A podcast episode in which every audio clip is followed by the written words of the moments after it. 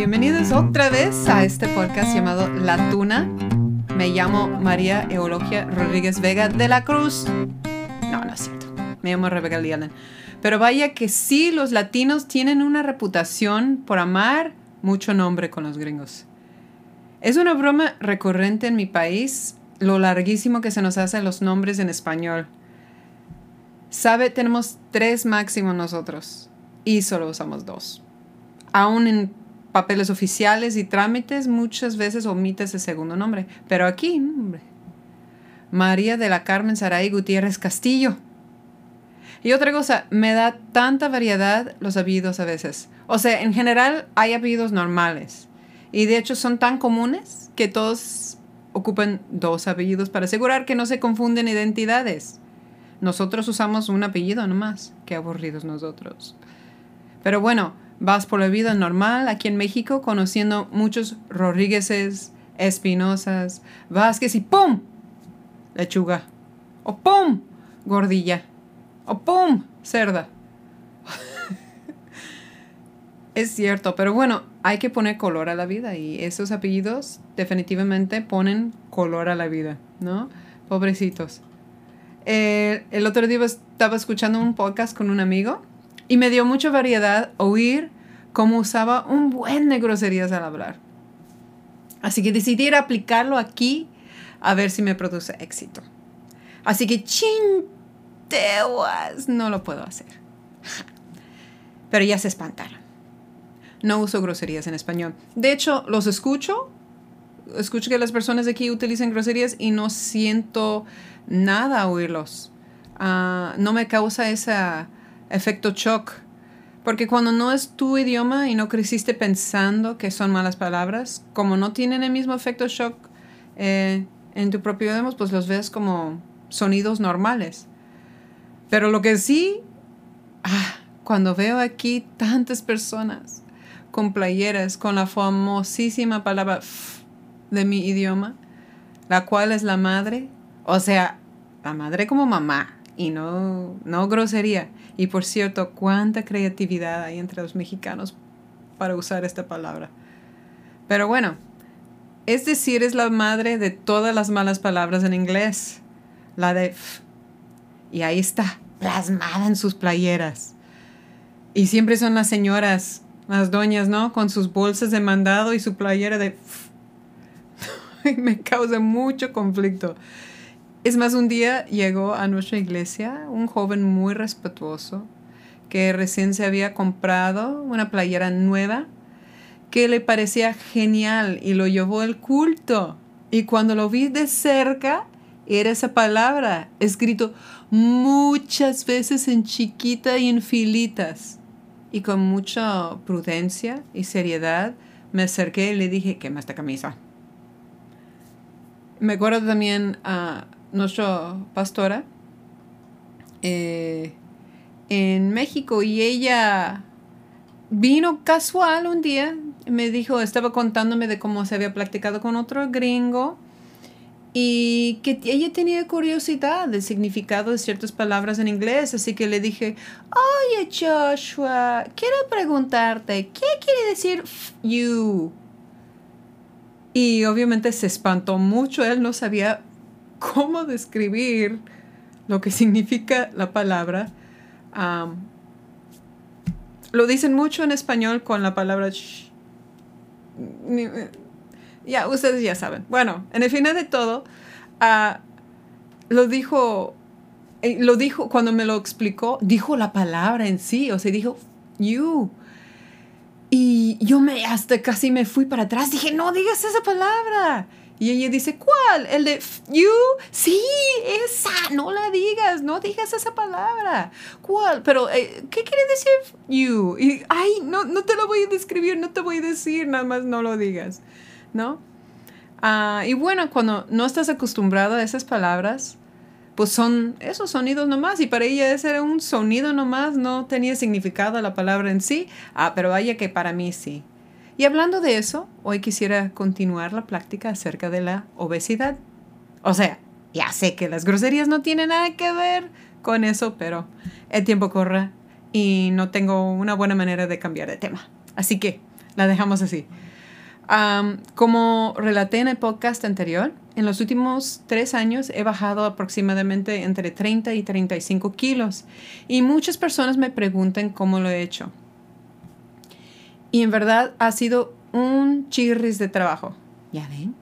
Ahí podría haber usado una grosería para que fuera más, interesado más interesante mis podcasts, pero me detuve. ¿eh? No, en serio. En el podcast anterior eh, hablé de cómo las dietas no sirven a largo plazo y tienen que haber cambios en tu estilo de vida. Si tu forma de vivir no cambia, entonces subirás otra vez de peso. Y la verdad es que, primera mala noticia, los cambios permanentes cuestan tiempo para la mayoría de nosotros. Si vas a cambiar tu estilo de vida y ver resultados permanentes, te va a costar tiempo. Y si realmente quieres bajar de peso y que sea permanente, entonces esos cambios van a requerir unos años, por lo menos, para que llegues a tu meta. Se puede lograr rápido tal vez, tomando medidas extremas, pero la verdad es que las medidas extremas muchas veces no son sostenibles. Así que, aunque nadie sueñe con tomar mucho tiempo para lograr la meta, pues muchas veces es así como creamos los hábitos necesarios para dar cambios verdaderos.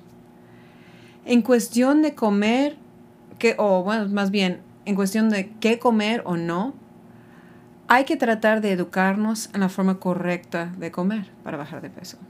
O sea, cuánto déficit calórica debemos de tener para bajar y eso depende mucho de nuestra actividad física. También, pues, cuáles alimentos nos convienen y cómo gastar inteligentemente esas calorías. Pechuga de pollo, brócoli, buena inversión.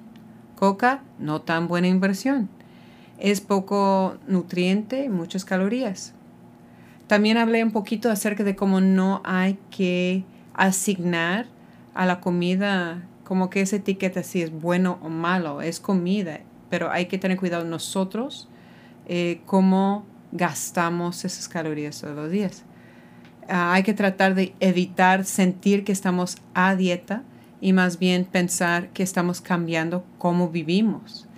Y Nunca quisiera yo vivir en un universo donde ya no puedo comer helado, porque el helado es malo. Así que no decimos que el helado es malo, simplemente no me conviene comerlo tanto, ni todo el tiempo. Pero no voy a vivir pensando que jamás lo voy a, lo, lo voy a poder comer. ¿Por qué? Porque me va a dar ganas de comerlo más. Me va a dar ganas de comerlo más. Entonces, por eso es mejor no hacer dieta y mejor cambiar el estilo de vida. Obviamente, la sugerencia principal es consultar con un nutrólogo o alguien que tiene preparación suficiente para ayudarte a cambiar tu manera de comer. Pero si no puedes, les cuento algunas cosas que me han ayudado tremendamente a mí. Número uno, trata de evitar a tomar en líquido tus calorías. Es mucho más fácil dejar las bebidas endulzados en lugar de la comida. Así que puede ayudar a empezar ahí. El café ha sido la que no dejo, pero bueno, cambié el azúcar por stevia, ¿no? Ah, en el principio, la verdad, el sabor no me gustó, pero me acostumbré. Y ahora tomo, vamos a decir, si tomo un vaso de, de refresco normal, me queda un sabor desagradable después porque ya no estoy acostumbrada tanto al azúcar. Si tomo mi café con azúcar normal, tampoco me gusta porque no estoy acostumbrada a tener ese sabor en mi boca. Entonces, eh, el chiste es tratar de acostumbrarnos de poco en poco a las cosas que tal vez en el principio se nos hace raro o vamos a decir desagradable, como lo que es el stevia o, o otros tipos de alternativas al azúcar. También otra sugerencia que a mí me sirvió no quiero decir que le va a servir a todos, pero a mí me sirvió, era bajar la cantidad de carbohidratos que consumía.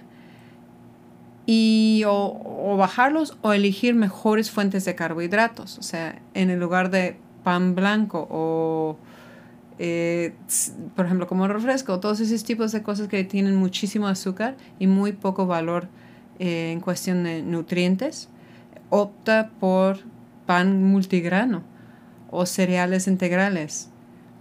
Y otra cosa, cuenta las tortillas que comes. Muchas veces yo nunca estaba acostumbrado a saber cuántas tortillas comía.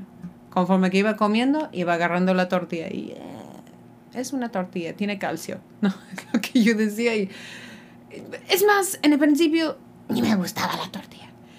Es más, en mi país ni siquiera agarraba el pan que estaba en la mesa. Yo comía a cucharadas toda mi comida, toda mi vida, hasta que ya me llegué a México y todos me empezaron a decir, come tortilla. Más bien mi suegra no pudo estar en su casa sin que diga, come tortilla. Y si no ve que uno está comiendo tortilla, no, ahí está, come tortilla. Pero tuvo nueve hijos. Y pues había que asegurar que la comida alcanzaba. Entonces la tortilla era la buena forma de llenarse eh, y que no hiciera falta eh, comida. Pero esa causa que comemos y comemos y comemos y comemos tortilla y no los contamos. Hay que contar las tortillas. ¿Cuántos son los que estamos comiendo? Cada uno tiene entre 40 y 60 calorías, así que con cuatro ya estás hablando de 200 calorías y eso es bastante. Es bastante. Entonces cuéntalos. Estás consciente de cuánto estás comiendo, ¿no? Ah, otra sugerencia que yo diría es que trataras de agarrar una app para checar cuántas calorías estás consumiendo. Te sorprenderías saber uh, los lugares en donde estás gastando tus calorías al día eh, en cosas que dices, no, pues no es tanto. Dices, bueno, voy a agarrar un paquete de cacahuates en lugar de unas sabritas uh, y tienen bastantes calorías. A lo mejor son mejores calorías, pero son bastantes. Entonces tendrías que comer mucho más pocos. Eh, entonces, para mí ha sido algo que me sirve, estar consciente cuánto tiene lo que estoy comiendo. Muchas veces nada más comemos, comemos, comemos y no nos preocupamos eh, cuánto daño me pudiera estar haciendo. Hay que estar consciente de qué estamos consumiendo, ¿no? Eh, también esos apps normalmente, si no puedes ir a visitar un nutrólogo, te van a decir más o menos cuántas calorías son recomendables para ti. Y la otra cosa es que cuando estás contando calorías, si es que lo vayas a hacer, porque no todas las personas les gusta como esa esclavitud de contar las calorías. Pero bueno, si lo vas a hacer, uh, sé honesto cuando uh, busques tus comidas y haces el cálculo de cuántas calorías son. Porque a veces hasta mentimos al app, ¿no? Decimos, no, pues a lo mejor sí comí dos porciones, pero voy a poner 1.5. ¿Para qué? ¿Para qué mentimos ahí? Lo hacemos. Yo lo he hecho porque no quiero ver ese número final y saber que eh, comí de más de lo que debía. Pero hay que ser honestos. Hay que ser honestos con nosotros mismos en todo este proceso, ¿no? Sin excusas, o sea, sin eh, mentiritas, sin decir, ah, pues uno más no me debe hacer daño. Si sabes que no debes de comer uno más, pues no lo comes. Si no debes comer otra tortilla, pues no lo comes. Hablando de eso, toda mi vida comiendo cucharadas y ahora eh, siento que me hace falta algo en el universo, está desbalanceado, y algo está mal si no como tortilla con mi comida. Entonces he tenido que buscar alternativas, ¿no? Que son las tortillas de nopal, algunas otras cosas. Pero bueno, hay que estar consciente que estoy comiendo. Dicen que el 70% de bajar de peso es la, es la comida. Pero hay ese otro maravilloso 30% que se trata de subir tu actividad física. Hay que movernos. La verdad, a mi parecer, era mucho más fácil aprender a amar el ejercicio que aprender a comer correctamente. Pero sé que hay personas que sienten lo opuesto. Así que quiero darles unas razones para motivarlos a empezar a intentar a mejorar esta área de nuestras vidas. Había escuchado que el ejercicio es el antidepresivo más efectivo y menos usado en nuestros tiempos. Y después de tres años de hacer ejercicio con algo de fidelidad, puedo decir que este dicho es 100% correcto. 100% correcto. Hacer actividad física provoca tranquilidad, te da, te da la habilidad de usar suficiente energía para que no se vuelva energía nerviosa, o tal vez provoca ansiedad, ah, te ayuda a dormir bien en las noches, te ayuda a subir eh, cuántas calorías gastes en el día y con cuidado puedes comer un poquito más, ¿no? Ah, provoca que bajas de peso. También provoca una sensación, una sensación de logro cuando ves que empiezas a agarrar condición. mi recomendación en el principio es ir una clase de algún tipo para que puedas sentir la presión un poco de que hay que cumplir con la rutina o hay que hacer caso al que está dando el entrenamiento. Ahora, para mí las cosas son distintas y hago ejercicio en casa seis días a la semana. Me agrada correr, amo hacer las rutinas con pesas, pero no era así hace tres años. ¿Y sabe cómo empecé? Uh, un día vi un, ¿cómo se dice? Espectáculo, creo que se dice, de un local donde daban clases de spinning. Y no sé, en mi mente me acordé el horario y apunté el número. No tenía realmente intenciones de hacerlo, pero pues como que lo vi y dije, ah. Y un viernes no tuvimos, un viernes no tuvimos clases y dije, ah, pues me iría a spinning. Entonces al número que pusieron ahí, escribí un WhatsApp y dije, iban a tener clases a las ocho y media. Y me contestó luego, luego la instructora, dijo, sí. Entonces fui, fui a esa clase de spinning y me dio mucho coraje. No entendí yo qué tan mal estaba en mi condición física. Siempre he jugado deportes, siempre me ha gustado todo lo que era la preparatoria, la secundaria, muchos años de primaria, lo que era softball, eh, me atreví un año a jugar voleibol siendo tan chaparra, nunca lo volví a hacer. Básquetbol jugué desde primaria hasta terminar la preparatoria, eh, hasta fútbol americano un tiempecito, ¿no? Cuando era más chiquita. Me gusta el deporte. Entonces, cuando subí ese bici y no pude hacer ni un cuarto de lo que estaban haciendo las doñas que estaban ahí, me dio un coraje eh, y no pude estar a gusto. Entonces, eso me ayudó un poquito a regresarme pero tengo que decir, fui un viernes,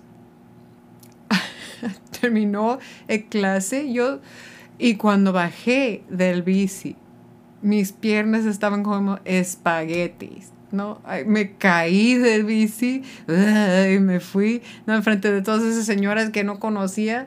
Uh, y ellas todas así como todos fit y brincando y dando, haciendo sus sentadillas con, con saltos y quién sabe qué tantas otras cosas y yo temblando mis piernas no pudiendo pararme ahí.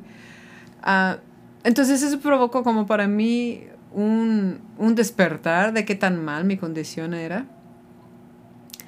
Y decidí, voy a regresar mañana, voy a regresar mañana. Uh, fui en la tarde, hicimos una venta para una convención que íbamos a ir con los estudiantes. Caminé algo esa tarde.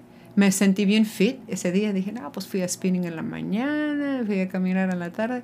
Pues amanecí el día siguiente ya molida y tantito molida. Y le dije a, a un, mi sobrino y dijo, no, pues tienes que regresar porque si no te regresas, pues va a ser peor. Y dije, bueno, sí, cierto. Entonces me agarré fuerzas y subí el carro y fui al local de spinning otra vez y se cerraban los fines de semana. Ni sábado ni domingo estaban abiertas. Y tengo que decir que para la tarde del sábado casi, casi estaba reviviendo el dolor de mi cesárea, de la recuperación de la cesárea. Era horrible, no podía reír, no podía caminar, no podía hacer nada. Era horrible. Y así duró sábado y domingo. Y dije, tiene que valer la pena esto. Este dolor tiene que valer la pena. Entonces regresé al lunes. Y empecé a ir. Empecé a ir y duré en spinning mucho tiempo. Y bajé a, creo que con el spinning y empezando a hacer dieta, ahí eh, bajé los primeros 15 kilos. Entonces me ayudó muchísimo a mí eso. Ahora ya estoy haciéndolo por, mi, por mis propios méritos, ¿no? Pero eh, sí me ayudó muchísimo. Entonces, esa es mi sugerencia. Únete a un gym. Pero si vas a unirte a un gym, necesitas solicitar ayuda de un entrenador para que te ayude a saber cómo utilizar las máquinas y hacer los ejercicios. Porque la verdad, en el principio todos somos unos mensos cuando empezamos a hacer ejercicio o ir al gym. Entonces, busca un clase, busca a alguien que te pueda ayudar a hacerlo. Rodéate también de personas activas. ¿Quieres volverte activo? Busca amigos activos, ¿no? Busca gente que te van a animar a hacerlo. Que te inviten a jugar básquet o ir a un paseo, una caminata en la montaña. Júntate con personas activas cuando te es posible. A veces unirte a un gym o ir a clases como de CrossFit o spinning o correr en grupo ayuda a que te empieces a tener amistades de personas que son un poquito más activas y eso va a ayudar a que seas fiel. Ah, otra cosa sería proponerte metas físicas que quieres cumplir, ¿no? Yo quería poder, eh, no sé, se me hace que se llama barra, ¿no? Levantarte en la barra, lo cual nunca pude hacer y empecé a hacerlo por primera vez hace tiempecito. Uh, y era una meta y lo logré. Ah, o una cierta cantidad levantando peso muerto o correr un maratón o ir a un lugar lejano en bici, qué sé yo. Pero esas metas, esas metas ayudan a motivarnos. Sabes, lo más difícil de empezar a hacer ejercicio realmente también es ese primer mes ya regresando un mes, cuando estás más o menos fiel haciendo el, ejercicio, es más fácil porque empiezas a ver y a notar tú la diferencia, tanto emocionalmente como físicamente. Empiezas a sentir más fuerte. Y hay que crear el hábito del ejercicio regular, regularmente. Que sea tu nueva forma de vivir. Que no sea algo que ves temporal, que dejarás de ser ya que llegaste a tu meta o ya que estás más delgado. Hay que aprender a amar el ejercicio, pues lo estaremos haciendo lo demás de nuestra vida si queremos que sea permanente eh, ese bajado de peso. Así que, ¿no te gusta hacerlo? Bueno, te sorprenderás saber que muchas veces los gustos que tenemos son moldeables y son moldeables por la actitud que tenemos. Trata de tener una buena actitud cuando haces ejercicio. Trata de dejar de quejar cuando tienes que hacer ejercicio. Ni siquiera dejar que tu mente empiece a tener quejas. Di a ti mismo, ni modo, eso ya es nuestra vida. Así vamos a hacer las cosas ahora. Controla tus pensamientos y haz el esfuerzo de tener una buena actitud cuando haces ejercicio. ¿Queremos tener éxito? en bajar de peso, mantenerlo por vida, entonces hay que tener, número uno, una rutina diaria. O sea, por lo menos la mayoría de los días hacemos lo mismo. La rutina ayuda a poder lograr eh, nuestros propósitos. Número dos, hay que ser positivos en tratar de creer que sí lo podemos lograr. Porque la batalla más fuerte no es con tu cuerpo, ni es con tus fuerzas, no son tus habilidades, es en tu mente. Tu mente se rendirá mucho más antes que tu cuerpo. Número tres, hay que planear lo que comemos, hay que planear cuándo vamos a hacer ejercicio, cuánto tiempo. O sea, no dejas las cosas al decidio, que tal vez hoy, tal vez mañana. No, planéalo y lo mejor que puedes cumple con eso. Hay que tratar de ser constantes. No te rindes aun cuando todavía no ves nada de resultados. Todo logro ocupa tiempo y no te desesperas. Hay que ser constante. Otra cosa, no hay que escuchar a los haters, como se dice en español, ¿no? Su extranjerismo. No hay que, no hay que escucharlos. Ni preocuparnos si nos vemos ridículos haciendo los ejercicios, todos vean ridículos haciendo ejercicios en el principio. Eh, y si burlan de lo que estamos comiendo, ajá, tu ensalada y yo mi hamburguesa, ¿no? Porque hay muchas personas que dan sus comentarios pasivas agresivas cuando ven que una persona está tratando de mejorarse. Quién sabe por qué somos así los seres humanos, pero tratamos de dar, eh, echar eh, por debajo a las personas en lugar de echarles porras. Así, muy naturales salen algunas personas, no los escuchas. Trata, nomás que puedes rodearte de personas que te echen porras. No siempre se puede. Eh, y cuando llegan los burlones, cállelos, cállelos la boca con tu constancia y tus resultados.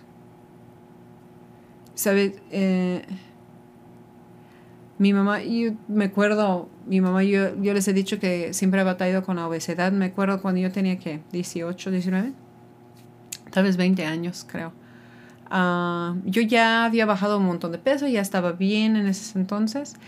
Y mi mamá estaba queriendo hacer un esfuerzo. Recién se había separado mi padre y ya se quería cambiar, se quería dar ese cambio, a empezar a hacer ejercicio y todo eso. Y cree, créeme que fue muy difícil para ella en el principio. Pero ¿sabes la razón más que creo que fue difícil? Porque me burlaba yo un poquito de ella. La veía haciendo ejercicios y me reía un poquito y ella lo notaba y se sentía como humillada. Me arrepiento tanto de eso. A veces pienso si mejor le hubiera echado porras, si mejor me hubiera puesto a lo mejor hacerlo con ella, quién sabe qué habrá pasado. Ahorita está, está en Estados Unidos está en tratamientos para su salud tiene diabetes, ah, tiene problemas con su hígado. Y pienso que si hubiera sido diferente en ese entonces, si hubiera tenido más conocimiento, uh, le hubiera podido ayudar en lugar de echar para abajo. Entonces, si hay personas en tu vida, y yo sé que la familia a veces son los peores para esto, que están haciendo burlas o comentarios eh, desanimadores, o se burlan cuando estás haciendo ejercicio porque te ves ridículo como todos nos vemos en el principio, por favor, no los escuches. No los escuches. Tú sígale. Tú sígale. No, no hagas caso a esos tipos de comentarios. Es tu vida, es tu cuerpo, es ah, tu salud, así que no das espacio para que te desanimen. Suficiente es con esa voz en tu cabeza diciendo que no puedes, como para agregarle con otras personas. A todas esas personas y a la persona, a las, los pensamientos que tenemos, en esa vocecita en nuestra cabeza queriendo echarnos para abajo y tan negativo, hay que callarle esa boca a todos. A todos. Y lo podemos hacer lentamente. Los resultados no se van a ver luego, luego. Hay que creer en nosotros mismos, hay que seguir a pesar de que no se ve el resultado en el principio y hay que ignorar las burlas. ¿Sale? Y bueno, pues es todo por hoy. Y con eso termino. Este sería acerca de la obesidad. Hay mucho más que quisiera decir, ah, pero tal vez en otra ocasión volvemos a tomar, retomar ese tema, porque es bastante complicado y difícil de entender y resolver, pero espero que aunque sea poco, tal vez algo que he dicho puede ser usado para poder provocar ese cambio que quieres en tu vida. Y si no, a la Valle de México. Ah, pensaron que iba a decir que sería otra vez, pero no. Perdóname, los que emocionaron. Ah, a lo mejor estaban pensando que sí iba a aventar uno que otro. No, no sucedió porque yo soy una niña muy respetuosa.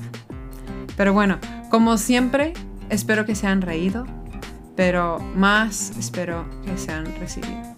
Hasta la próxima.